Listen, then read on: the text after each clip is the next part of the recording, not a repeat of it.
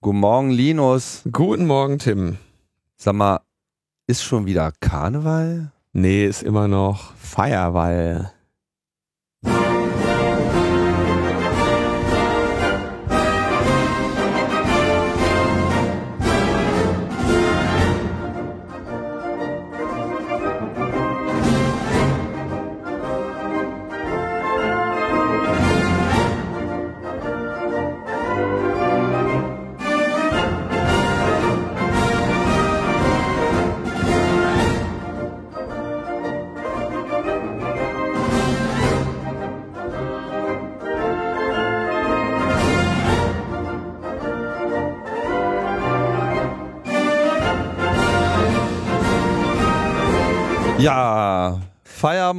Mit Firewall. Ein schmissiger Sechsachteltakt war das. Wirklich? Ja. Wow. Ich wollte es auch erst nicht glauben. Aber dann hast du nachgezählt. Nee, ich kann, ich kann sowas ja nicht, aber Du hast jemand gefragt, der davon was ich habe jemanden gefragt, der sich, davor, der sich damit auskennt und der hat das gehört und meinte, das ist ein Viervierteltakt. Und dann meinte er irgendwann so, ja gut, das kann man auch sechs Achtel zählen, aber warum sollte man das tun? Ja, keine Ahnung, aber so, ist, der Cybermarsch. Wir Da haben ist ihn. er. Da ist er. So schön. Da mussten wir dann gleich mal äh, mit einsteigen. Ja, ansonsten, äh, wie immer, hallo, hier ist Logbuch Netzpolitik Nummer 218. Haben wir auf der Uhr. Und, ist irgendwas Nennenswertes passiert. Geht so, ne? War eigentlich relativ ruhige Woche. Ja, will man meinen. Will man meinen, aber dann, dafür, dass, äh, dass sowohl die letzte Woche als auch diese Woche zwei Tage weniger hatten, äh, einen Tag weniger hatten, war Ja. doch Ostern gewesen. Ja, es war Ostern. War So Ostern. nennt man das. War Ostern. Aber du warst auf dem Easter Hack. Ich war auf dem Easter Hack, ja. War schön. Ist immer schön. Ja. Ja, war schön. Also war eine schöne Veranstaltung ähm, im kleinen Kreis mit netten Leuten und war wie immer eine Reise wert. Easter Hack ist immer eine Reise wert. Nächstes Jahr gibt es auch ein Easter Hack. Jedes Jahr ein Easter Egg, wer nicht weiß, wovon wir reden. Der Easter Egg ist so eine mittlerweile seit, auch schon seit gut zehn Jahren, wenn nicht sogar schon noch länger etablierte äh, Osterveranstaltung des CCC, die sich so ein bisschen geboren hat aus dem Fakt, dass irgendwann mal der Kongress Hamburg verlassen hat und dann fing das irgendwie so in Hamburg an, ging dann eine Weile äh, hin und her, sprich mal in Hamburg, mal woanders. Mittlerweile ist es eine richtige Reiseveranstaltung geworden. Das heißt, der Easter Egg findet jedes Jahr woanders statt und Gruppen aus dem Clubumfeld können sich da entsprechend bewerben, tun das auch und in der Regel steht dann auch immer die nächste Location schon fest, wenn der eine Easter Egg kommt. Und was ist es das nächste Mal? Würzburg. ne? Genau, hab ich doch richtig gehört. Und der erste Easter Hack war 2001. Das hätte ich nicht gedacht. Ja, schon deutlich länger her. 2001. Und Letztes Jahr war es in Salzburg, das war auch sehr schön. Diesmal war es in Mülheim an der am Main. Nicht im Pott. Nicht im Pott. Und äh, nächstes Jahr soll es Würzburg sein. Gut, bleibt sozusagen in der Region. Ist ja nicht so weit weg, oder? Ah, okay, jetzt kommen wieder, Entschuldigung, ich entschuldige Lassen mich wir das. Das bisschen weiter südlich. Ich weiß es doch nicht mal. Gut, kommen wir zu unserer äh, Sendung. Es gab äh, Feedback und da wir hier schon so schön mit dem Cybermarsch angefangen haben, äh, greifen wir doch auch nochmal die Bundeswehrdiskussion auf, die wir hier geführt haben. Da ging es ja auch so um diese Frage, wie ist denn diese Bundeswehr eigentlich so aufgestellt? Was hatte sie denn eigentlich für einen Track Record in den letzten Jahrzehnten aufgestellt und wie steht man dazu? Wie steht man auch generell zu dieser Frage, da mitzumachen oder da nicht mitzumachen? Da gibt es natürlich sehr unterschiedliche ähm, Auffassungen. Dann haben wir hier noch ein Feedback bekommen, das würde ich, soll ich das mal ganz vorlesen? Ja, mach mal. Kann man machen, ne? Hanno schreibt uns hier, hallo, mit dem Thema, warum machen Hacker nicht beim Staat beziehungsweise bei der Cyberwehr mit? In der letzten Folge macht ihr ein ziemlich großes Thema auf, das haben wir dann auch gemerkt, ohne das jetzt äh, gewollt zu haben. Ne? Weiter heißt es, die Bundeswehr war lange Zeit eine Wehrpflichtarmee. Zusammen mit dem Konzept des Staatsbürgers in Uniform sollte dies unter anderem verhindern, dass die Armee ein Eigenleben am Staat vorbei entwickelt. Wenn regelmäßig normale Bürger die Bundeswehr von innen erleben, ist das ein Korrektiv von unten, das undemokratische Auswüchse zu verhindern hilft. Mit dem Wechsel zur Freiwilligen Armee ist dies weg. Ähnlich wie in den USA ist eine Freiwilligenarmee in erster Linie für Leute attraktiv, die sonst keine große Zukunftsperspektive haben und die vom Militär eine Ausbildung, sogar Möglichkeit zum Universitätsstudium und eine Karriere geboten kriegen, auf die sie sonst vielleicht, füge ich mal ein, keinen Zugriff hätten. Wenn die Bewerber aber überwiegend junge Männer ohne vernünftige Ausbildung aus strukturschwachen Gebieten sind, ist das offensichtlich eine Gefahr für das demokratische Selbstverständnis des Militärs. Die heutige Bundeswehr würde ich als junger ITler allein deshalb schon nicht mehr als Arbeitsplatz auswählen. Dabei bin ich klarer Bundeswehrbefürworter, bin Sohn eines Bundeswehrberufsoffiziers und war vor über 25 Jahren mal Zeitsoldat. Allerdings nicht in einer IT-Einheit, sondern nur äh, in Anführungsstrichen als Sanitäter sozusagen Wehr, Wehrdienstverweigerer in Uniform. Viel attraktiver fände ich als Arbeitgeber eine Whitehead-Behörde, die aktiv die Sicherheit der IT-Infrastruktur verbessert mit Audits, Bug-Bounties, Strafgelder, Zölle für unsichere Produkte und so weiter. Eine solche Behörde erscheint mir auch gesellschaftlich sehr viel hilfreicher als eine staatliche Blackhead-Truppe in der Bundeswehr. Selbst wenn sie schlechter als die Wirtschaft bezahlen könnte, wäre sie als ethisch sauberer Arbeitgeber vermutlich immer noch attraktiv für talentierte Leute, die der Staat auf seiner Seite haben will. Es gab ja schon sehr lange die ewige CCC-Forderung, dass das BSI äh, oder ähnliches unabhängig vom Innenministerium aufgestellt wird. Wie ist da eigentlich der Stand der Diskussion? Wo hakt es, wenn politische Spieler, welche politischen Spieler stehen dem Konzept wie gegenüber? Wer bringt es voran und wer verhindert es? Und was kann ich als gemeiner Wähler dafür tun? Schreibt Hanno. Die Forderung wurde, glaube ich, niemals von irgendjemandem ernsthaft in Erwägung gezogen. Also die bringen wir jedes Mal an, wenn es sich anbietet. Ja. Ähm, also die Forderung, dass das BSI dass vom das Innenministerium BSI, ja. geteilt werden soll, ist schon Teil der Debatte gefühlt. Ob das jetzt jemals eine offizielle CCC-Forderung also war, kann ich mich jetzt nicht dran erinnern. Na, Entschuldigung, das kann, kann, ich mich aber sehr gut dran erinnern. Das fordern wir in so gut wie jeder Stellungnahme. Ist das also so? wenn es wenn es irgendwo auf das BSI kommt. Und zwar insbesondere habe ich das in der Stellungnahme zum IT-Sicherheitsgesetz äh, formuliert. Ich will noch mal ganz kurz zu, vielleicht zusammenfassen, warum diese Forderung ähm, existiert. Existiert. Und zwar ähm, das Innenministerium ne, hat ja seinen Fokus auf der inneren Sicherheit und dem Innenministerium unterstehen ja mehrere ähm, Behörden. Unter anderem, jetzt muss ich mal ganz kurz meine Folie raussuchen, die ich dazu habe, äh, weil ich das so oft schon gesagt habe. Ja. Ähm, unter anderem nämlich die Polizeien ja, und das Bundesamt für Verfassungsschutz. Und wenn du ähm, wenn das deine Interessen sind, dann hast du ja quasi inhärent in deinem Ministerium selber ein, äh, einen Interessenskonflikt, der sich eben darin äußert, dass du eben, wenn du sagst, du hast einerseits ein BKA, das irgendwie Leute hacken möchte, und andererseits ein BSI, was sie dagegen äh, schützen möchte, dann äh, kommst du eben an so schwierige Interessenskonflikte, die sich dann in dem Fall ja auch darin geäußert haben, dass das BSI dem, dem BKA quasi dabei geholfen hat, den, die Command-and-Control-Kommunikation des Staatstrojaners abzusichern. Und äh, das war also, ne, das, das heißt quasi, die eine Lesart ist, das BSI hat dabei geholfen, einen Trojaner zu bauen, der gegen die Leute eingesetzt wird. Das heißt, es hat sich aktiv an Unsicherheit beteiligt. Das war damals noch unter ähm, Herrn Hanke, mit dem ich darüber auch gesprochen habe, der wiederum die Position vertritt, ähm, dass das BSI da im Rahmen seiner, seiner Aufgabe gehandelt hat, weil ähm, ne, der, der Staatstrojaner ja quasi ein richterlich angeordnetes, eine richterlich angeordnete Maßnahme ist, deren Absicherung äh, er im Aufgabenbereich seiner Behörde sieht. Ja, denn äh, so, also diese Position hat und wenn das vom der, Staat kommt, dann kann das ja nicht falsch sein. Genau, der konnte das aber sowieso, der musste aber auch diese Position haben, weil er sich da nicht wirklich äh, sinnvoll gegen wehren konnte, weil er eben dem, äh, weil das BSI eben den Anweisungen des Innenministeriums äh, unterliegt.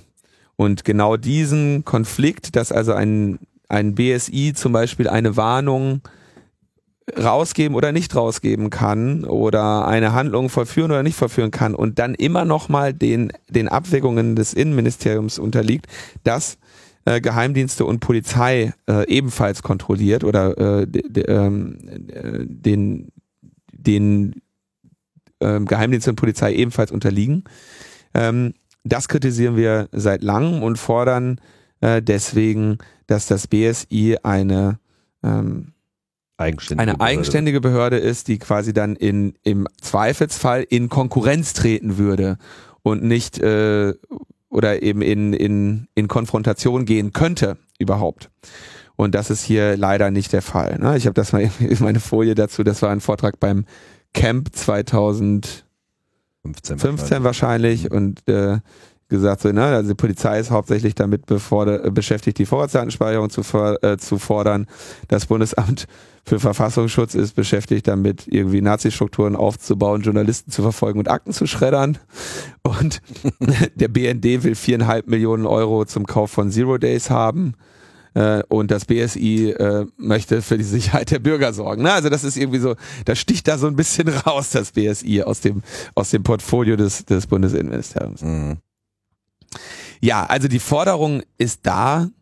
Ich sehe aber wirklich, also mir ist nicht bekannt, dass die in, in die Nähe von Erfüllung gerade wandern würde oder sowas. Vielleicht habe ich da auch was übersehen, ich würde mich sehr freuen, ist mir aber ähm, ist aber auf jeden Fall eine Forderung, die man auch für künftige Wahlkämpfe, stehen ja gerade mal wieder welche an, durchaus auch mal immer wieder in die Runde schmeißen kann. Ich halte das auch nicht für komplett unumsetzbar. Äh, also ich sehe jetzt auch nicht, dass, dass da eine breite politische Strömung sich da generell gegen ähm, versperrt, sondern dass das halt einfach auch noch nicht so richtig klar geworden ist, dass das vielleicht mal eine ganz sinnvollere Maßnahme wäre, die auch äh, erwägt werden kann.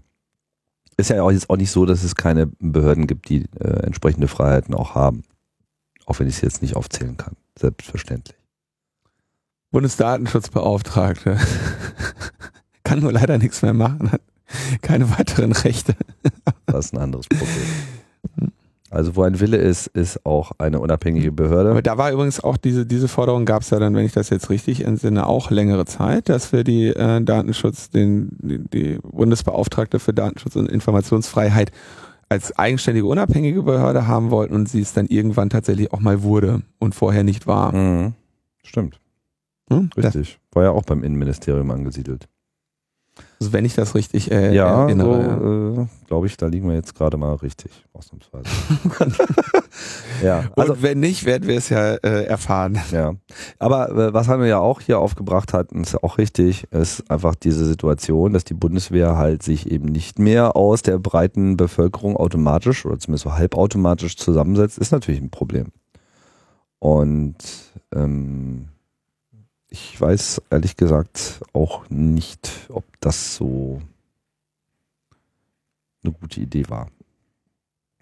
Ich weiß, da kann man auch anders drüber denken, aber jetzt haben wir zumindest genau diese Situation und selbstverständlich wäre es sinnvoller, dass äh, Leute, die jetzt sagen wir mal Plan haben und auch willig und bereit und in der Lage sind, äh, dem Staat da vielleicht auch äh, IT-technisch unter die Arme zu greifen, dass die natürlich mit einer Behörde, die eben so aufgestellt ist, wie wir das im Prinzip eben schon anf äh, anfänglich skizziert haben, die sich also wirklich primär aus, äh, vielleicht sogar auch ausschließlich um die Sicherheit der Bürger kümmert und das war's und anderen Behörden gegenüber keinerlei automatische Hilfsverpflichtung hat. Das wäre sicherlich ein Akt, um dort die äh, Personaldecke schneller zu füllen, als das jetzt vielleicht der Fall ist.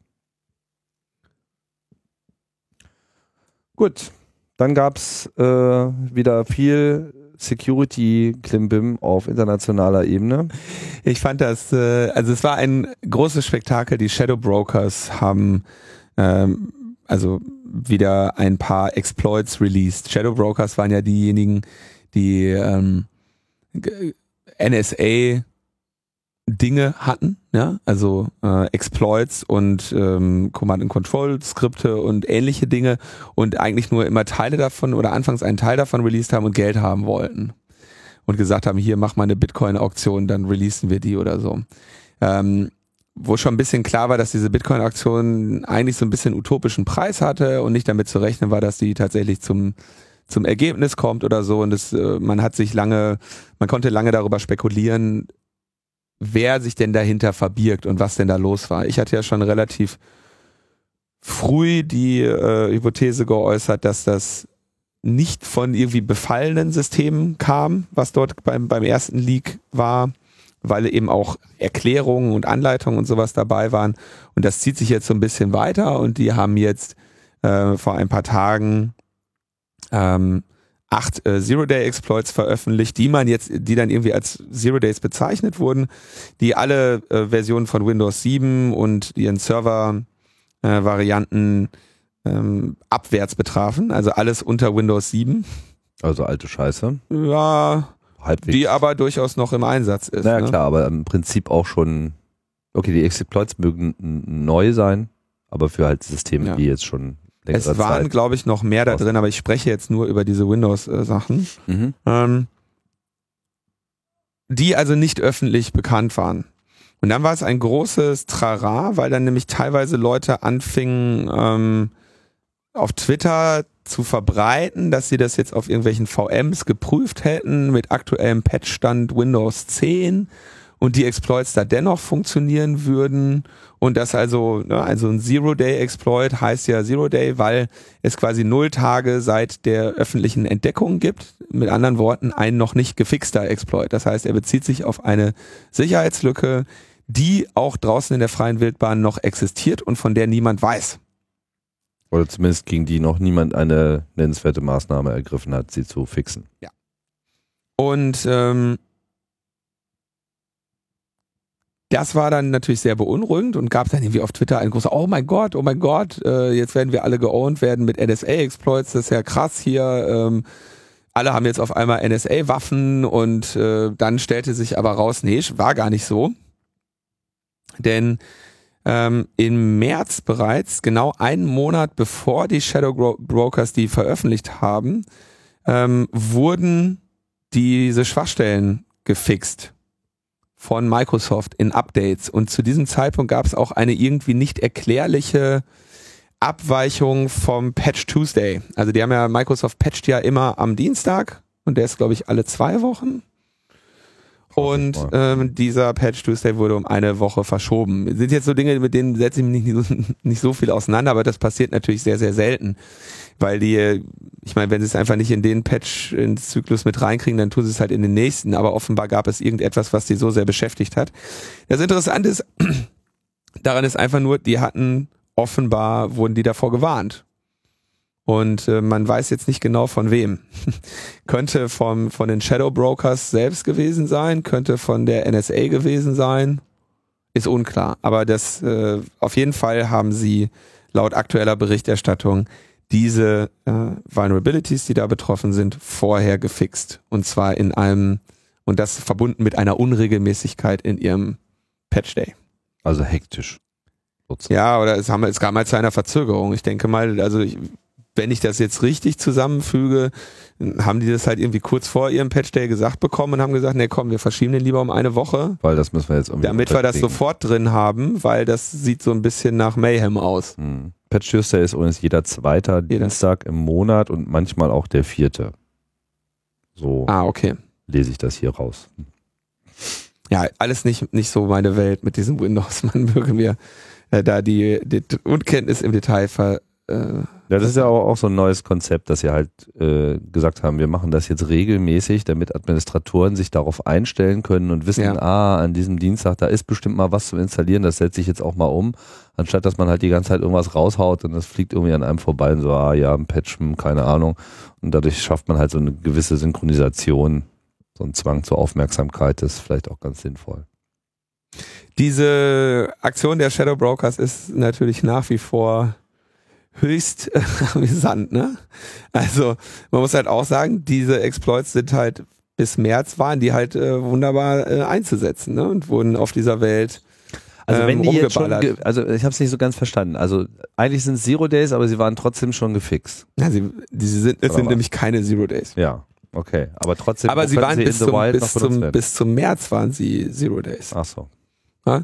Ähm, ich, keine Ahnung, ich glaube einfach die Leute, die da auf Twitter behauptet haben, die würden noch funktionieren auf, auf anderen Windows-Versionen oder so, haben äh, Unregelmäßigkeiten in ihren Tests gehabt oder so. Ich weiß nicht mhm. genau, was da los war. Es war auf jeden Fall etwas äh, verwirrend und mh, das Spannende ist natürlich, wer dahinter steckt. Die Hypothese, der die meisten anhängen, ist, es ein äh, gut ausgestatteter Geheimdienst ist, ein verfeindeter Geheimdienst, äh, der das äh, gezielt macht, um die, um die NSA eben zu schwächen. Ja, also so natürlich, das sind jetzt einfach mal acht, äh, acht Zero Days verbrannt, die sie bis März noch hätten einsetzen können die haben ja auch einen Marktwert, die haben eine, die braucht man, die muss man erstmal finden, suchen zum vernünftigen gangbaren Exploit ausbauen. Da wird halt ein bisschen Geld verbrannt. Das ist die eine Sache davon. Der andere Teil ist, dass durch diese Veröffentlichung nun andere in der Lage sind, zu sehen, ob die bei ihnen zum Einsatz gekommen sind. Ja, also das ist ja das, äh, das eigentlich Spannende in dem Moment, wo du sagst, hier, das sind äh, Indicators of Compromise ähm, von, für einen Angriff von der NSA. Das heißt, da werden jetzt irgendwo in bestimmten Hochsicherheitsbereichen werden Leute sich die ganze Zeit diese Shadow Broker Sachen anschauen, die irgendwie testen, prüfen, gucken, ob sie irgendwelche Spuren von deren Einsatz in ihren Systemen finden und ähnliches. Oder sie haben einfach wieder zu viel zu tun und kommen leider einfach nicht dazu, was äh, leider auch öfters mal der Fall ist. Gut. Dann schreiten wir voran und wenn hier diese Seite scrollt, dann weiß ich auch, worum es geht.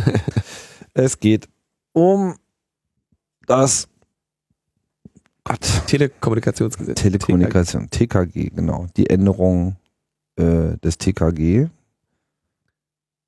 Ja, da, da, das, das ist jetzt irgendwie relativ kurzfristig und unterm Radar rumgeflogen. Das, worüber wir jetzt sprechen, wurde bereits Ende März relativ still und leise im Innenausschuss äh, durchgewunken und wird dann jetzt äh, in der nächsten Sitzungswoche am 27. April kurz vor 23 Uhr ähm, vom Plenum durchgewunken werden, wie es schön beschrieben ist.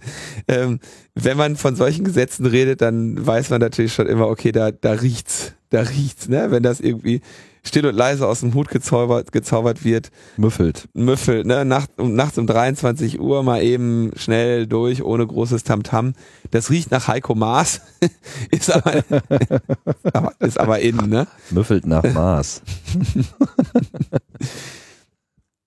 Ähm, die schwarz-rote Koalition hatte sich in den Koalitionsverhandlungen ausdrücklich gegen das Einsetzen der Technik Deep Packet Inspection eingesetzt. Und das ist auch der Grund, warum ich das Thema hier so drin habe, weil wir ja letzte Woche schon darüber gesprochen haben.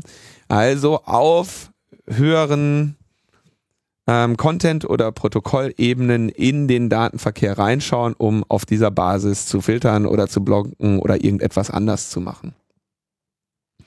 Und in, diesem, in dieser Änderung des TKG werden die Steuerdaten zur Analyse freigegeben, die man vorher noch deutschem Recht nicht analysieren darf. Ähm, das wäre Ebene 5 im OSI. Tim, möchtest du nochmal die OSI-Zwiebel erklären? Das kannst du so gut. Tim ist der Erste, der sie mir mal so erklärt hat, dass ich mir einfach auch mal merken konnte. Ernsthaft? Du hast das auf jeden Fall sehr gut mal irgendwann abends in der Seabase äh, erklärt. Ah, okay. Ja, ich mache das ja eigentlich ganz gerne. Bin jetzt ein bisschen, äh, kommt jetzt ein bisschen überraschend. Also grundsätzlich ist halt das OSI-Modell ein Abstraktionsmodell für Netzwerkkommunikation, um einfach äh, das, das Prinzip der, der Kommunikation zwischen potenziell unterschiedlichen Systemen zu er, erläutern. Man packt halt seine Daten, wie eben schon so schön gesagt hast, in so einem Zwiebelschichtensystem äh, ein und man kann sich das immer am besten, finde ich, vorstellen, wenn man irgendwie die Daten dann auspackt. So, wenn die dann halt äh, übers Netz gehen, dann ist sozusagen die unterste Schicht am Werken und wenn dann äh, genaueres darüber herausgefunden werden soll, was es denn nun mit diesem Paket äh, auf sich hat, dann schnürt man das Päckchen halt immer weiter auf.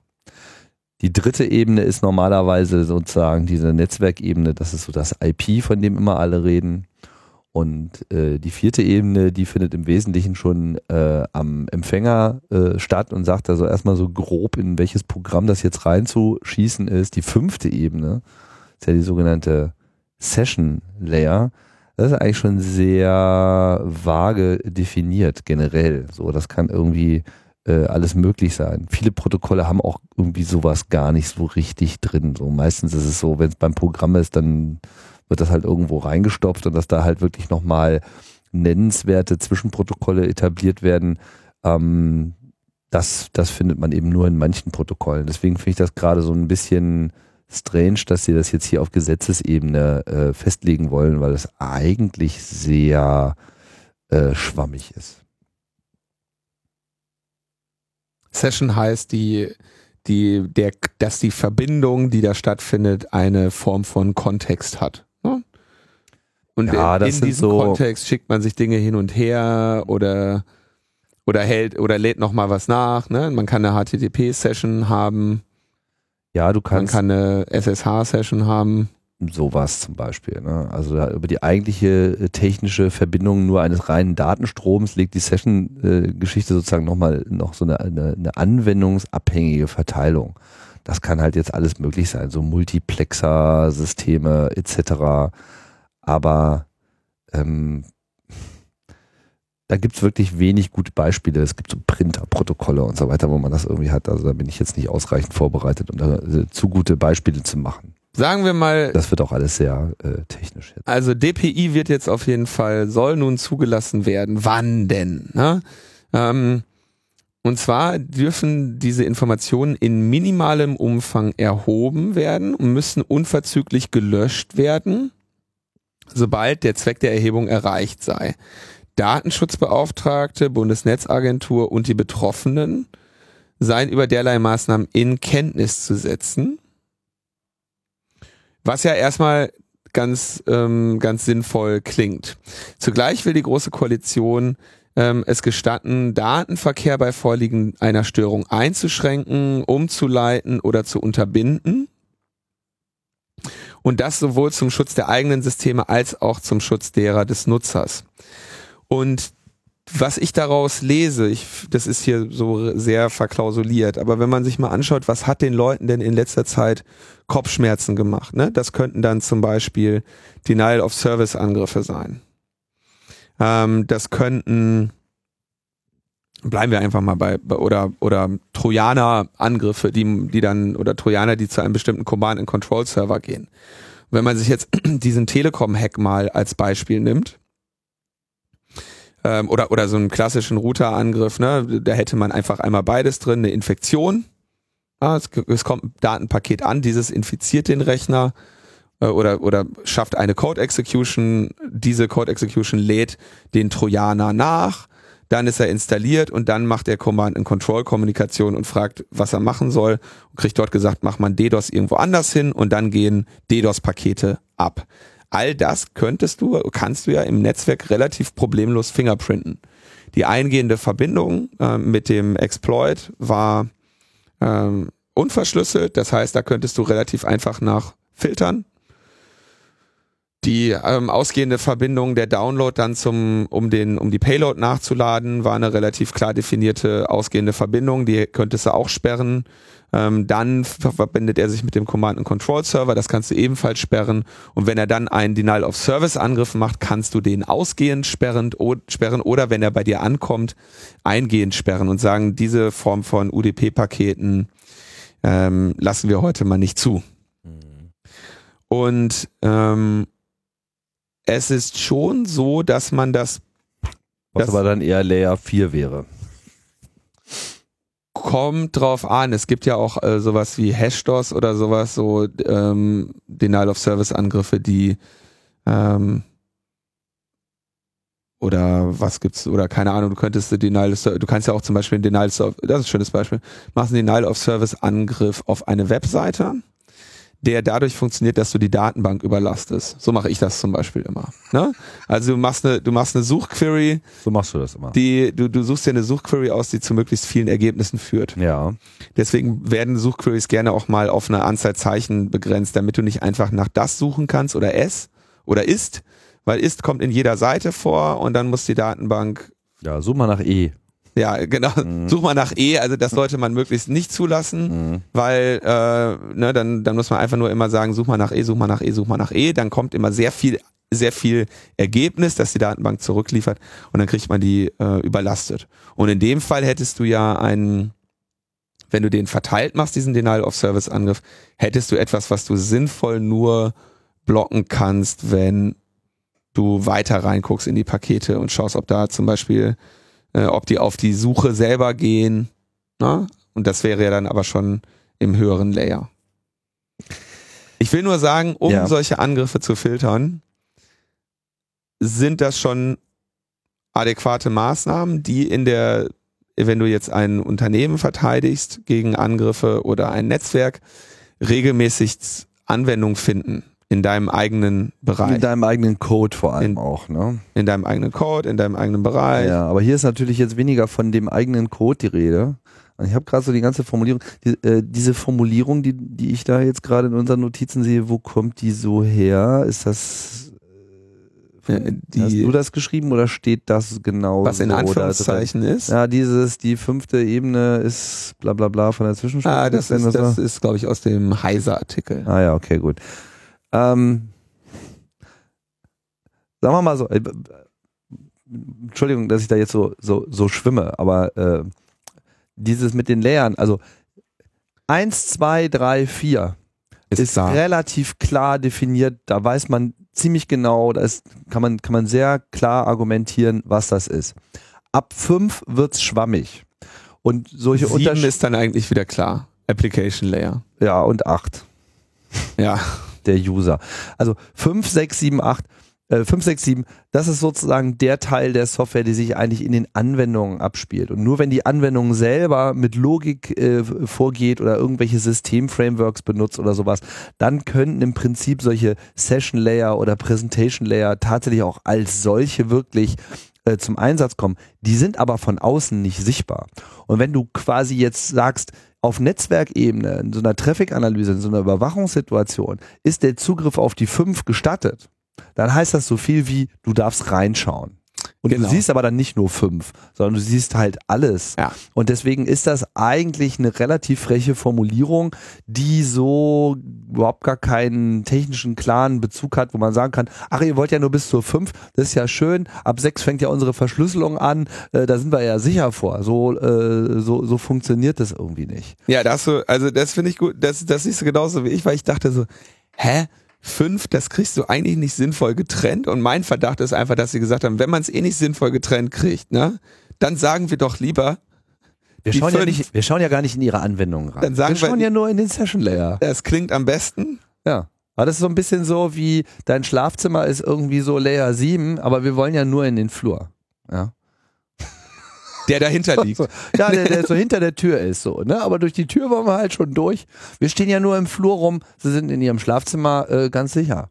Ne? Also das wird sich nicht, äh, das wird sich am Ende nicht aufrechterhalten lassen und nicht erklären lassen, äh, dass man sagt, hier, wir haben auf Ebene 5 geguckt und das, äh, wie du schon sagst, ist die auch nicht bei allen, ähm, bei allen Angriffen überhaupt relevant. Ähm, insofern kann man das, glaube ich, hier als eine Haarspalterei nehmen, die dafür da ist, damit Nerds wie du und ich sich lange Zeit darüber unterhalten und sagen, das macht keinen Sinn. ähm, aber Fakt ist ja eher die, der Punkt, okay, sie dürfen reinschauen, sie dürfen diese Daten erheben und speichern und sie dürfen Datenverkehr bei Vorliegen einer Störung einschränken, auf, Warnleiten, auf Warnseiten umleiten oder unterbinden und das zu unserem Schutz und zu dem anderer. Ich bin da wirklich sehr zwiegespalten. Ich, ich würde prinzipiell, so wie das da steht, würde ich jetzt erstmal sagen, finde ich okay. Finde ich erstmal in Ordnung. Ja. Nur, die haben sich diese schöne ganze DPI-Hardware nicht gekauft, um am Ende nur das damit zu machen. Und insofern bin ich zwiegespalten. Das, das riecht für mich wieder nach so einer Wäre den Anfängen Nummer. Ne? Ja, weil äh, hast du die fünf, hast du alles. Ja, das sowieso. Aber hier die, es sind ja die Zwecke sind ja da. Ne? Also möchtest du beispielsweise, keine Ahnung, es gibt ja Fälle, weit verbreitete Trojaner, die bestimmte Command-and-Control-Server ansprechen. Und das ist einfach auch bekannt. Möchtest du, dass dein Mobilfunkprovider das automatisch erkennt und einfach mal sperrt, um dich aus der, um bei dir den größeren Schaden zu verhindern? Würde man doch eigentlich, äh, oder dein, dein, dein, dein Internetprovider, würde man doch jetzt erstmal sich im Zweifelsfall nicht drüber beschweren. Also ich möchte nicht, dass sie in meiner äh, fünften Ebene rum vorwerken. Haben die nichts zu suchen. Das ist Privatsphäre beginnt bei der 5.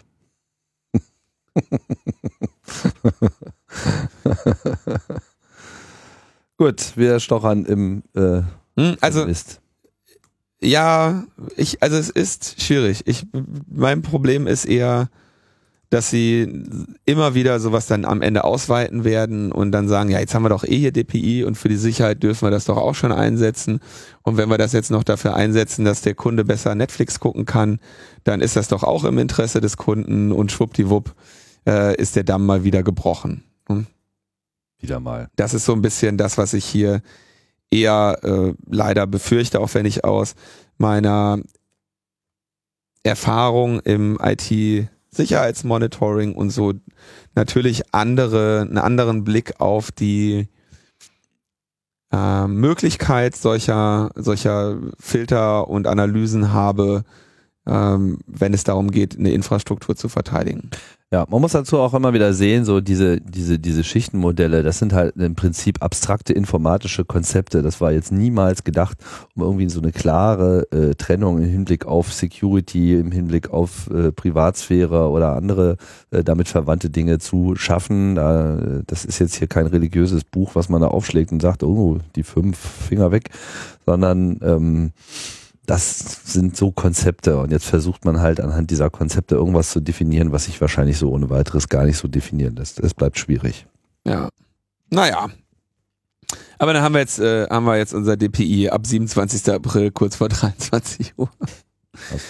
Ja. So, und dann ist ja Wahlkampf. Es ist Wahlkampf und ähm, in den letzten Monaten haben ähm, ein, waren auch alle hier schon zu Gast, ne? Ähm, nicht alle, nicht alle. Schade, müssen wir die anderen mal einladen. Wer war alles zu Gast? D äh, zwei der, der Leute, die die Analyse gemacht haben. Ähm, aber es gibt mehr Personen. Es ist eine, und zwar haben sich äh, der Tagesspiegel Data ähm, und oder das Tagesspiegel Data Team und äh, Netzpolitik.org zusammengesetzt und sich mit äh, der AfD auf Twitter auseinandergesetzt. Und ähm, das äh, Tagesspiegel-Team besteht aus, oder dieses gesamte Team besteht aus, ich scrolle hier gerade, ah ja genau, Henrik Lehmann, Lisa Charlotte Rost, Maria Fiedler, Markus Reuter und Michael Kreil. Und die letzten beiden Namen äh, sind den, den treuen Hörerinnen hier bekannt. Oder sollten sie zumindest sein? Markus Reuter bei Netzpolitik.org Redakteur, Michael Kreil, ehemals Open Data City und bei uns auch schon zweimal zu Gast gewesen. Ja, ne? ich glaube auch. Und die haben äh, Michael Kreil und so sein Team oder seine, ja, sein Team machen ja so Datenvisualisierung, Datenanalysen und die haben sich vor ein paar Monaten hingesetzt und haben gesagt, okay, wir wollen mal so ein bisschen was auf Twitter uns anschauen. Und dann konnte man denen seinen API-Token spenden. Das erinnert wiederum an äh, diesen, wie hieß das denn? Wie hieß nochmal dieser The Counter, der, der den Dieses diese türkische äh, Hacker-Gang da aufgenommen hatte und dort die ganzen ähm, Authentication-Tokens rausgeholt hatte, um damit unter anderem im Namen von Boris Becker äh, gegen die Nazi-Deutschen äh, zu, zu, zu, zu wettern, die den Türken den demokratischen Schritt in die Diktatur madig wollen, machen wollen. Frechheit. Ja. Ähm, das haben die quasi auch gemacht. Und ähm, weil das brauchen sie, weil wenn du auf Twitter von der API, API dir Daten holen lässt, dann hast du quasi so ein Limit. Du darfst nur so und so viele Anfragen pro äh, Zeiteinheit machen. Und deswegen brauchten die halt mehrere Accounts. Und was sie gemacht haben, ist, sie haben AfD ähm, Accounts und ihre Follower gescraped. Also die Daten immer wieder aus der API ausgelesen und gesagt, okay, ah, jetzt haben wir hier den. Ähm, wir gucken uns jetzt diesen AfD-Account an. Wer folgt dem denn? Ja, und dann kannst du dir die Follower ausgeben lassen, kriegst aber natürlich nicht alle, sondern nur einen Teil. Und dann fängst du für jeden Follower wieder an und guckst dir an, was der für, eine, äh, was der zum Beispiel in seiner Twitter-Bio hat und wie vielen Leuten der folgt oder so, ne? Mhm.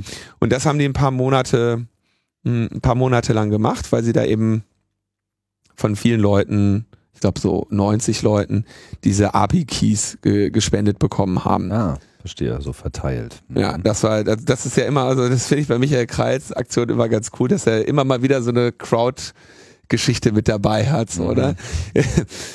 Weil jetzt so die Sache, er gibt uns doch mal hier, äh, autorisiert mal unsere Twitter-App für euren Account. Da brauchst du halt dann auch Leute, ähm, die dir vertrauen. Das, äh, ne, das kann eben auch ins Auge gehen, weil man eben bestimmte Zugriffsrechte auf den äh, Account damit gibt. Aber wenn man nicht kreativ ist, dann kommt man halt auch nicht zum Ziel und Mal zum Ziel. Äh, hat äh, Herr Kreil auf jeden Fall schon immer gut Punkte gesammelt bei uns. So, und da haben sie jetzt irgendwie sich angeschaut, wie, wie die AfD äh, twittert. Und haben dann zum Beispiel so eine Fake News Kampagne sich angeschaut. Ne? Also irgendwie die, dass es eine Reihe von Accounts gab, die behauptet haben, das Auswärtige Amt habe vor Reisen nach Schweden gewarnt. Ja, hm. Und äh, das, das war irgendwie wohl in diesem ähm, Schweden, wo ja auch wieder letzte Nacht, also es war ja, boah, letzte Nacht. boah, hör mal. Unfassbar. Hör mal. Mhm. Und ähm, dann äh, gab es eben die, die, die richtige Variante davon war, dass diese, äh, dieser Reisehinweis über ein Jahr alt war. Und das haben sie so ein bisschen analysiert ähm, und äh, vor allem sich auch angeschaut, die 50 Top-Parteimitglieder je Partei und wen sie wiederum retweeten. Und ähm, Talking about Blase. Genau, da siehst du nämlich, die Größe der Kreise entspricht der Häufigkeit, mit welcher der jeweilige Account retweetet wird. Und dann siehst du so diese Parteien angeordnet, Linke, Grüne, SPD, CDU, FDP. Und ganz irgendwie relativ außerhalb davon gibt's dann so einen Schweif äh, der, der AfD, die da irgendwie so ein bisschen im eigenen Saft schmort. Im eigenen Saft schmort. Ähm, dann haben sie auch analysiert, welche Medien denn die AfD so über Twitter verbreitet. Und auch das ist äh, sehr, sehr interessant, was die AfD am meisten über äh, Twitter ähm, verbreitet, ist die junge Freiheit. Das ist so ein relativ rechtslastiges, rechtslastiges Magazin. Und ähm, die einfach vor Jahren wurde die mal in der H vor der HU verteilt. Da habe ich ja irgendwie also da habe ich irgendwie gedacht, ach so, und ich habe das irgendwie so gegriffen und dachte, das wäre die junge Welt. Weil ich irgendwie nicht so, habe nicht so ganz drauf geschaut und mir kam irgendwie nicht der Gedanke, dass sie irgendwie so ein mhm. krudes Nazi-Blatt da verteilen würden. Und dann las ich irgendwie diese, hatte eine, eine Stunde Zeit und legte mich irgendwie den Gartenfinger an die Zeitung zu lesen. Und dachte ich so, aber was ist denn hier los? Junge Welt, Neues Deutschland und Postillon werden äh, eher von den, äh, von den Linken ver vertwittert, was ich sehr schön finde. Ja. Und äh, ja, also Junge Freiheit, BZ Berlin, Fokus und Bild und Welt. Und das sind so die, die Dinge, die die AfD verteilt. Ich will jetzt auch nicht jede Analyse hier einfach schon vorwegnehmen, weil das sehr schön, ähm, sehr schön visualisiert ist und das sollte man sich auch einfach mal anschauen. Vor allem, weil es auch noch so äh, viel Interaktivität hat. Was aber noch spannend ist, ist, dass sie in einem weiteren Artikel, das ist jetzt eine Artikelserie, der da losgeht, sich einen Account mit dem Namen Ballerina äh, anschauen. Und das ist mit fast 300.000 Followers der vermeintlich reichweitenstärkste AfD-nahe Account. Mhm. Und da haben sie sich mal angeschaut, ähm, wie, also einmal so die Hinter, den Hintergrund dieses Accounts, dass es diese Ballerina, äh, die vorge vorgegeben hat, früher Irina zu heißen und 17 zu sein und Deutsch-Russin zu sein, dass äh, das wahrscheinlich nicht der Fall ist, sondern dass da eher so ein, mehrere AfD-Supporter irgendwie sich den Account teilen und den irgendwie pushen. Und ähm, gleichzeitig haben sie festgestellt, dass dieser Account unter seinen 300.000 Followern irgendwie 9.000 hat, die Deutsch als Sprache angegeben haben. Mit anderen Worten, der Verdacht liegt dann schon relativ nahe, dass äh, die restlichen 290.000 Follower eher ähm, für 10,80 Euro im, im Darknet gekauft wurden, um diesen Account quasi eine größer wirken zu lassen und einflussreicher wirken zu lassen als den als er Politik. Äh, genau. Gleichzeitig haben sie dann die Follower wiederum ähm, analysiert und haben festgestellt, dass die Follower auch wiederum mehr anderen Leuten followen und festgestellt, haben das dann mal mit, mit Netzpolitik, mit Netzpolitik äh, verglichen, weil die, weil dieser Account irgendwie 350.000 Follower hat und dann festgestellt, dass die Follower von Netzpolitik in der Regel 100 bis 1000 Accounts folgen.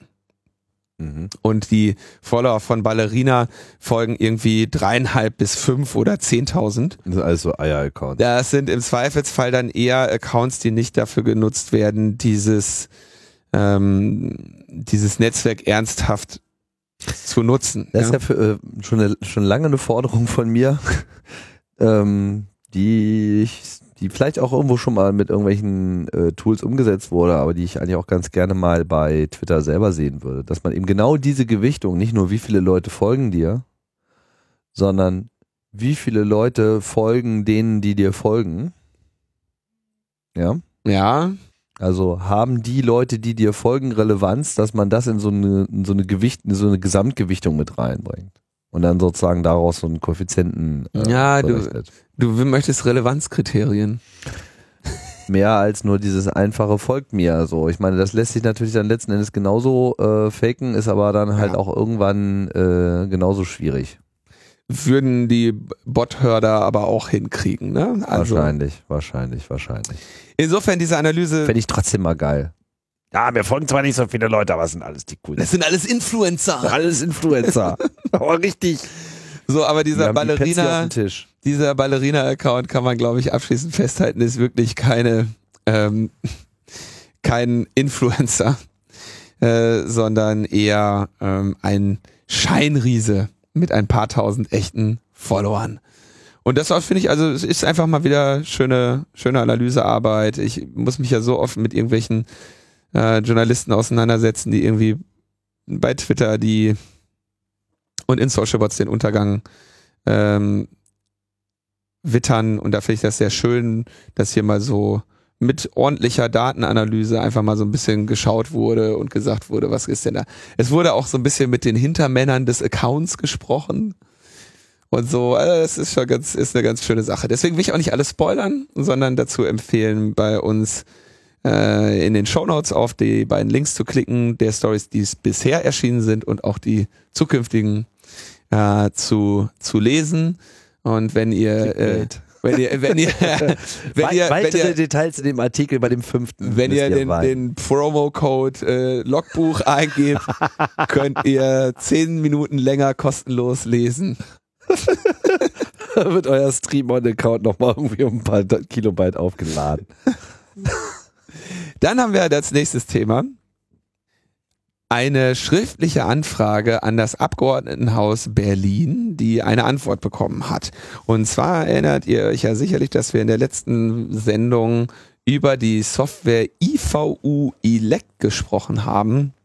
Die tollen Wahlcomputer. Die in äh, die Aus, Auswähl, Auszählsoftware, ne? Die ist ein Wahlcomputer. Die in in den Niederlanden geprüft wurde mit katastrophalem Ergebnis und dann irgendwie sofort ähm, eingedampft wurde und wo der wo in Deutschland jetzt erstmal nicht drauf, weiter drauf eingegangen wurde und wir als CCC dann um eine Datenspende gebeten haben. Das Thema hat natürlich auch andere beschäftigt und da hat der CDU-Abgeordnete Danny Freimark am 24. März ähm, an das Abgeordnetenhaus Berlin eine schriftliche Anfrage gestellt und hat gesagt, ähm, bei welchen Wahlen wurden mit der fraglichen Software IVU Elect Wahlergebnisse in Berlin überprüft, aufbereitet und präsentiert? Und soll diese Software auch zur Bundestagswahl am 24. September 2017 eingesetzt werden? Antwort, im Zusammenhang mit der Durchführung der Wahlen zum Abgeordnetenhaus 2016 in Berlin wurden die mobile Auf, die Module Aufbereitung sowie Präsentation der Software erfolgreich eingesetzt. Es ist vorgesehen, die Software zur Wahl zum Deutschen Bundestag 2017 in Berlin mit den Modulen Erfassung, Aufbereitung sowie Präsentation einzusetzen.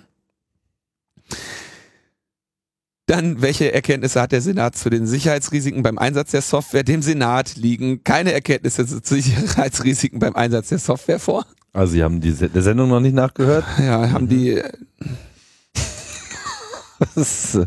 Dann in den Niederlanden wurde die Nutzung der Software verboten, war dies dem Land Berlin bereits vor dieser Anfrage bekannt. Dem Senat war das Verbot vor dieser Anfrage bekannt. Nachdem in den Niederlanden eine Sicherheitsüberprüfung stattgefunden hatte, wurde das Nutzungsverbot noch vor der Wahl wieder zurückgezogen. Die Software wurde dann landesweit für die Erfassung, Aufbereitung und Veröffentlichung der Wahlergebnisse eingesetzt. Die in den Niederlanden für Wahlen zuständige Stelle, the Kiesrat, ähm, beabsichtigt, die Software auch zu den im März 2018 bevorstehenden landesweiten Kommunalwahlen einzusetzen. Fra vierte Frage. Teilt der Senat die Sorge, dass die Verwendung der Software Zweifel an der Integrität der Bundestagswahlen aufkommen lassen könnte. Nein, die Software IVUI Elect wird auch im Umfeld des Bundeswahlleiters eingesetzt. Das Umfeld des Bundeswahlleiters unterliegt der Kontrolle des Bundesamtes für Sicherheit in der Informationstechnik. Da haben wir sie wieder. Mhm. Die Übertragung, dann die, die Übertragung der Wahlmetadaten einschließlich der Auszählergebnisse erfolgt über ein verschlüsseltes Datennetz. Na dann da haben wir wieder gut. die, da haben wir wieder die, die Frage Session. nach den, nach den Layern. Ne? ja, genau. Auf welcher Ebene seid ihr denn verschlüsselt? Mhm. Layer 6? Äh, und die, der, für den Einsatz der Software IVU Elect ist eine Reihe von Tests unter den Aspekten der IT-Sicherheit vorgesehen. Die Testergebnisse sowie der Quellcode der einzusetzenden Software werden nach dem Grundsatz Sicherheit durch Geheimhaltung nicht veröffentlicht. oh Mann, da sind einfach alle Fehler drin.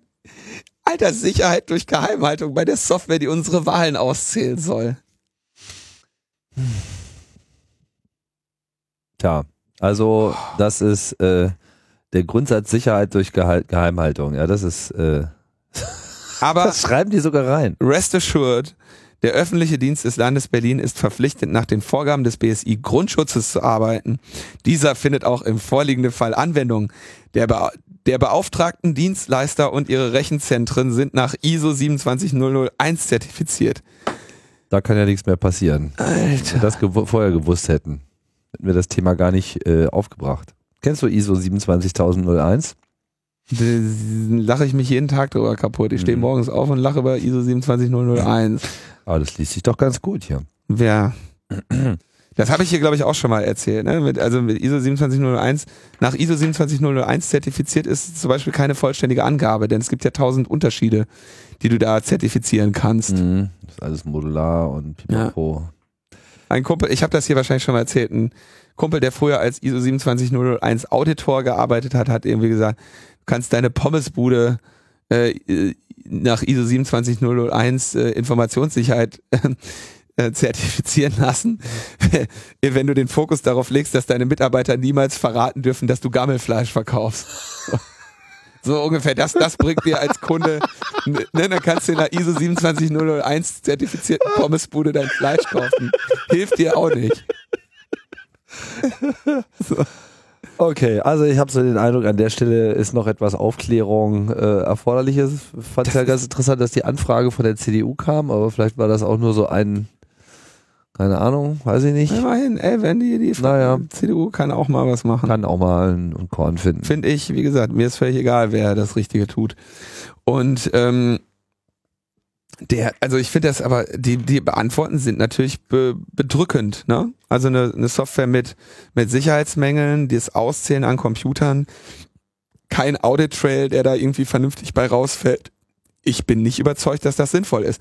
Und das Argument, ähm, Security by Obscurity, das haben wir schon an so vielen, an so vielen Orten gehört und klag, also kläglich scheitern sehen.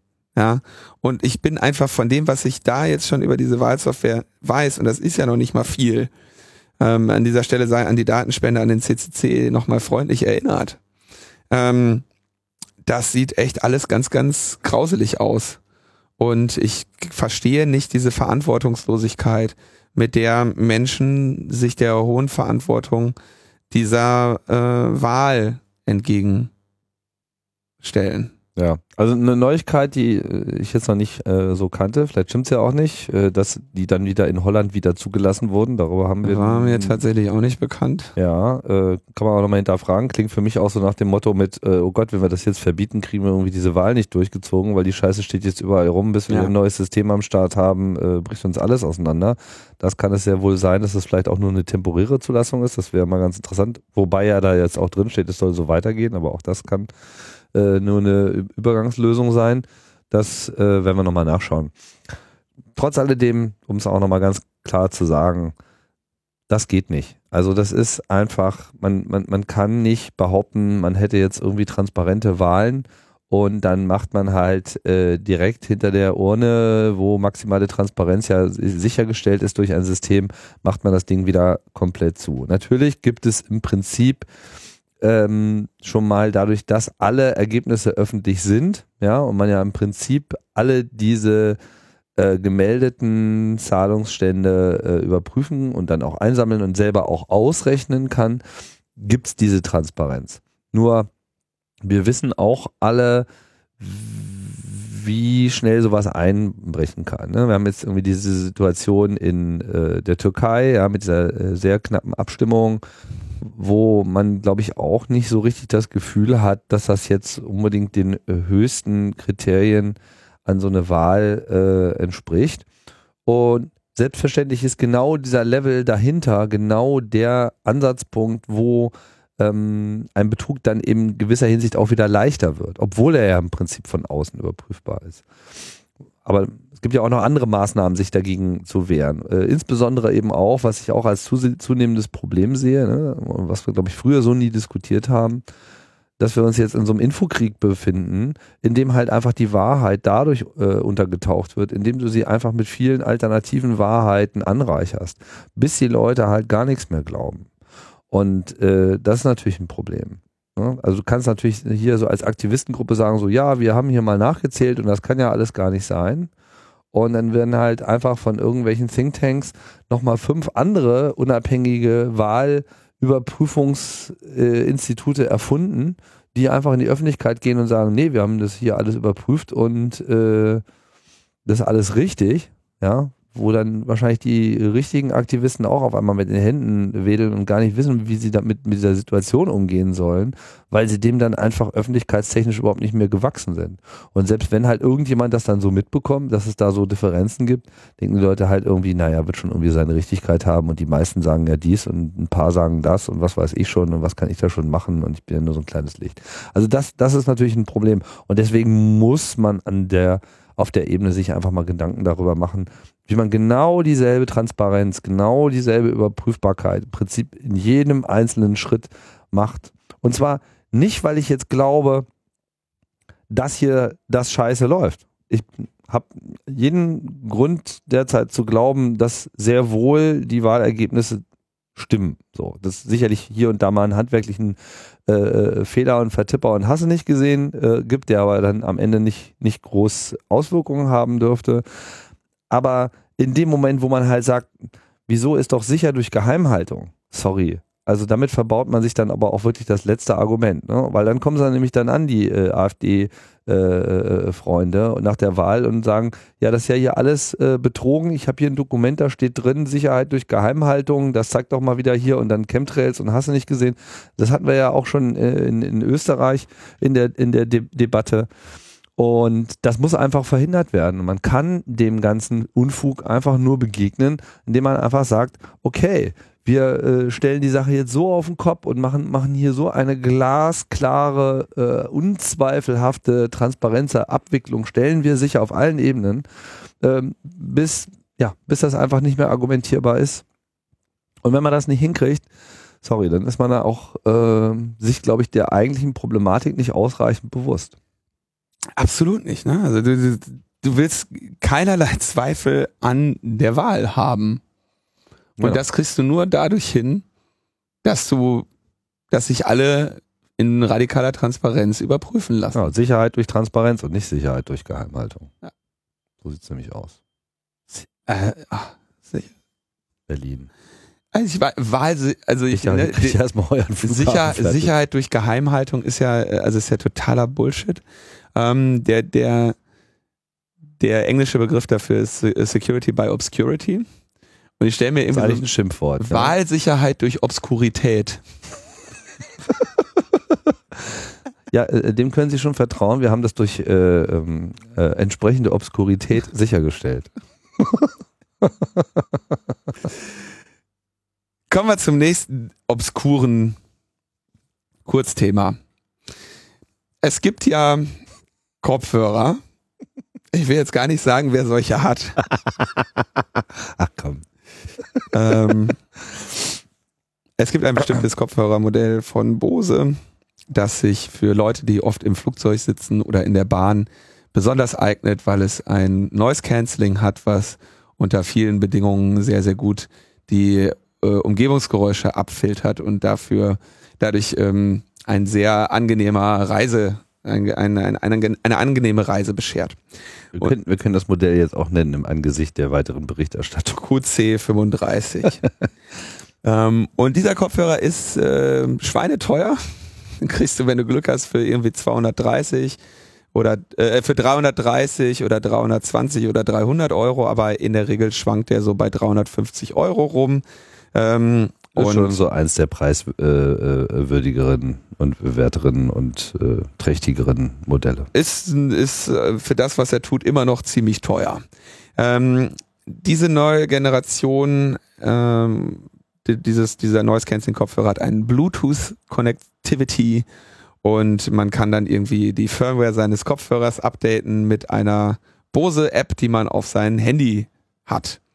Und mit dieser, äh, mit dieser App kann man, glaube ich, sogar auch Musik hören. Ich habe die nie großartig genutzt, außer für das äh, notwendige Update natürlich meiner Kopfhörer auf die letzte Version, weil du willst ja nicht mit, mit einem falschen Patch-Level auf deinen Kopfhörern rumrennen im Jahre 2017. Ähm, jetzt hat jemand herausgefunden, dass diese App offenbar Daten vom Mobiltelefon sammelt und diese an Bose zurückschickt. Und wenn man sich diese Privacy Policy der App äh, anschaut, dann steht da auch so drin, dass es über die Daten und die Nutzung und dein Nutzungsverhalten, weil du diese App nutzt, äh, eben nach Hause telefoniert. Das ist natürlich ziemlich uncool. Ich, fra ich frage mich vor allem, also ich meine, aus den Berichten, die wir dann auch verlinkt haben, mir ist nicht so hundertprozentig klar geworden, wer das jetzt herausgefunden hat und wie. Ähm, ich kann es nur vermuten, dass da einfach mal jemand äh, entweder die AGBs äh, uminterpretiert hat oder vielleicht tatsächlich mal Hand an den Schnorchel äh, gelegt hat, der dort gemacht wird. Aber so dieser richtige, der Beweis ist mir jetzt noch nicht so ganz klar. Gehen wir mal davon aus, dass, dass das ähm, ein gültiger Bericht ist. Es ist jetzt auch nicht nur eine Meldung, sondern es ist ja auch schon zu einer Klage gekommen. Mhm. Geht ja in den USA mal relativ schnell. Ähm, nun ist ja diese App nicht unbedingt dein Musikplayer. Ja, ich bin mir nicht, also das ist jetzt, ich kann, also ich meine, ich habe diesen Kopfhörer gerade nicht dabei, deswegen kann ich hier in der App wenig gerade tun. Ja. Aber ich meine tatsächlich, dass die, dass man damit abspielen, Musik abspielen konnte. Mhm. Ich bin nur, ich kann es jetzt leider, oder habe ich den Kopfhörer dabei? So, aber genau, die Daten, die nämlich von denen da die Rede ist, äh, umfassen den Musikgeschmack. Und der, der Herr Sack, der sich da beschwert, sagt, dass äh, diese, das Sammeln von, äh, von der gesamten Musiklibrary ähm, eine, eine klar, ein sehr detailliertes Profilieren von Personen ermöglicht und dass das ja wohl nicht sein kann.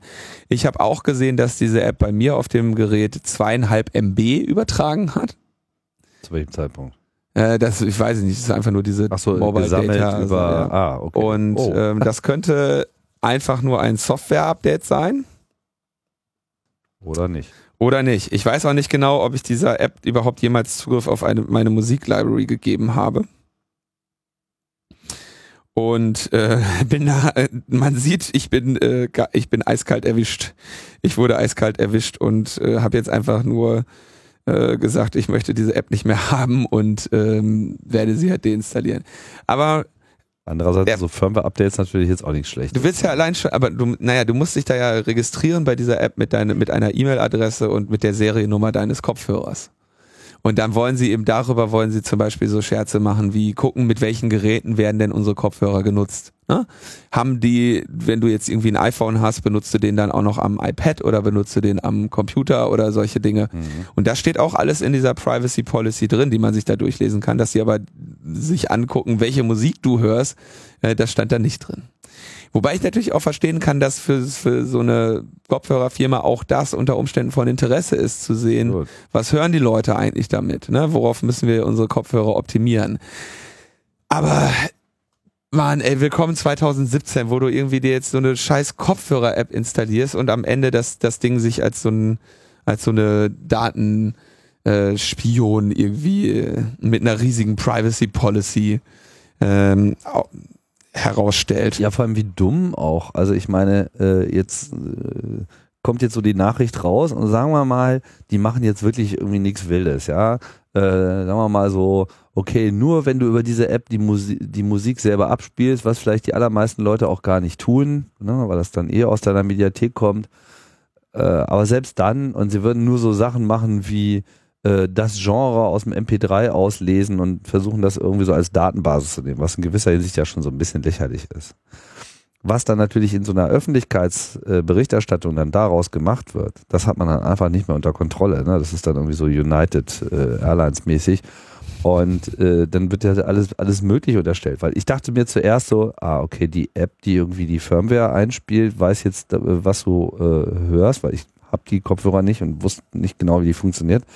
Ja, und kam dann halt gleich so auf den nächsten Schritt so, ja, dann kann das ja nur der Kopfhörer selber sammeln, ja, dass sozusagen die Software dann so Shazam-mäßig irgendwie äh, quasi die Musikdetection macht äh, mit dem, was da hingeschickt wird, wäre ja durchaus vorstellbar. Ja, ich sage nicht, das ist jetzt so, mhm. aber solche Ideen kommen natürlich dann schnell äh, auf und wäre ja durchaus denkbar, ja, dass die App dann einfach sozusagen diese, diese Sound-Samples äh, einsammelt, das äh, hintenrum einfach äh, abwirft und dann äh, dann weißt du halt auch genau, was Sache ist. Und da sind wir eben auch schon an dem Punkt, wo das Ding quasi dein Audio abgreift, also auch deine Telefonate und was auch immer. Ne? Also was man, glaube ich, einfach mal machen muss, und ich weiß, dass das auch gerade Leute tun, ist irgendwie diese App deinstallieren, neu installieren, einrichten, Kopfhörer mit Pairen und dann mal, und dann mal gucken, wo das Telefon denn so hintelefonieren möchte und wie man da nochmal vielleicht ähm, mit dem, mit dem Burp ein bisschen guckt, was da so übertragen wird. Das sollte jetzt nicht so schwer sein.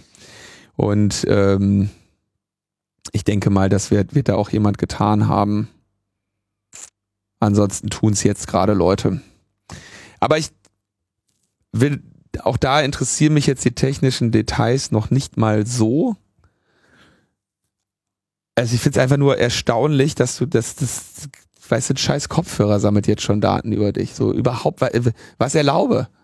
Ja, wie, wie warum? warum? Warum? To improve the user experience. Ja, meine ja. User experience war vorher besser, das kann ich echt sagen. ja, das hat jetzt irgendein so Marketing-Schnösel bei Bose vielleicht auch gemerkt. So. Vielleicht aber auch nicht, man weiß es nicht so genau. Trotzdem, also diese ganze IoT-Nummer und äh, Vollvernetzung und intelligente Geräte und so, das wird jetzt nicht besser werden, weil wir natürlich jetzt auch ähm, technologisch ähm, ja, uns vielleicht noch nicht der Singularität annähern, aber zumindest ist so dieses jedes kleine Ding, was man in irgendeiner Form in so einem elektronischen Kontext mit sich herumträgt, hat die Rechenpower von Supercomputern aus den 70ern. Und äh, dessen muss man sich, oder vielleicht auch schon aus den 80ern, dessen muss man sich einfach bewusst sein und es wird noch sehr viel mehr möglich werden. Und weil eben sehr viel mehr möglich werden wird, wird halt potenziell irgendwie alles möglich. Und wir müssen uns schon darüber Gedanken machen, wie man jetzt an der Stelle eine passende Ethik einfach auch umgesetzt bekommt. Das ist jetzt nicht nur so die Idee von so ein paar äh, bärtigen Nerds, ja, die der Meinung sind, es muss ja alles schön und sauber sein, sondern dass, dass, dass wenn, wenn wir diese Ethik nicht an den Start kriegen, dass einfach dieses ganze Gefüge auseinanderplatzt. Und das ist nicht schön. So, jetzt haben wir auch ordentlich wieder schlechte Nachrichten hier zusammengefegt. Katastrophen. Ja, ja. Wann kommen denn wieder? Was, wann hatten wir eigentlich das letzte Mal gute Nachrichten? Weiß jetzt gar nicht mehr so genau. Weiß nicht, ich habe gerade schon die nächste schlechte Nachricht gelesen. Die machen wir aber erst nächste Sendung. Wie schlecht? Mittel. Bitte. naja, dann. Das kriegen wir noch weggelacht. Ja. Hm. Ja, Leute, ich glaube, das war's äh, für diese Ausgabe. Heute mal wirklich knapp. Ja, ist doch super. Ich wollte auch nur kurz. Ne? Und äh, insofern wünschen wir euch äh, noch eine schöne Woche. in der Trump-Ära und ähm, hoffen wir mal, dass wir nächste Woche nicht wieder über irgendeine vollkommen verkackte Wahl berichten müssen. Das äh, wäre mir ganz lieb. Weiß schon. Vive la France. Aber gucken wir mal, wie es uns dann geht. Bis dahin sagen wir Tschüss. Ciao, ciao.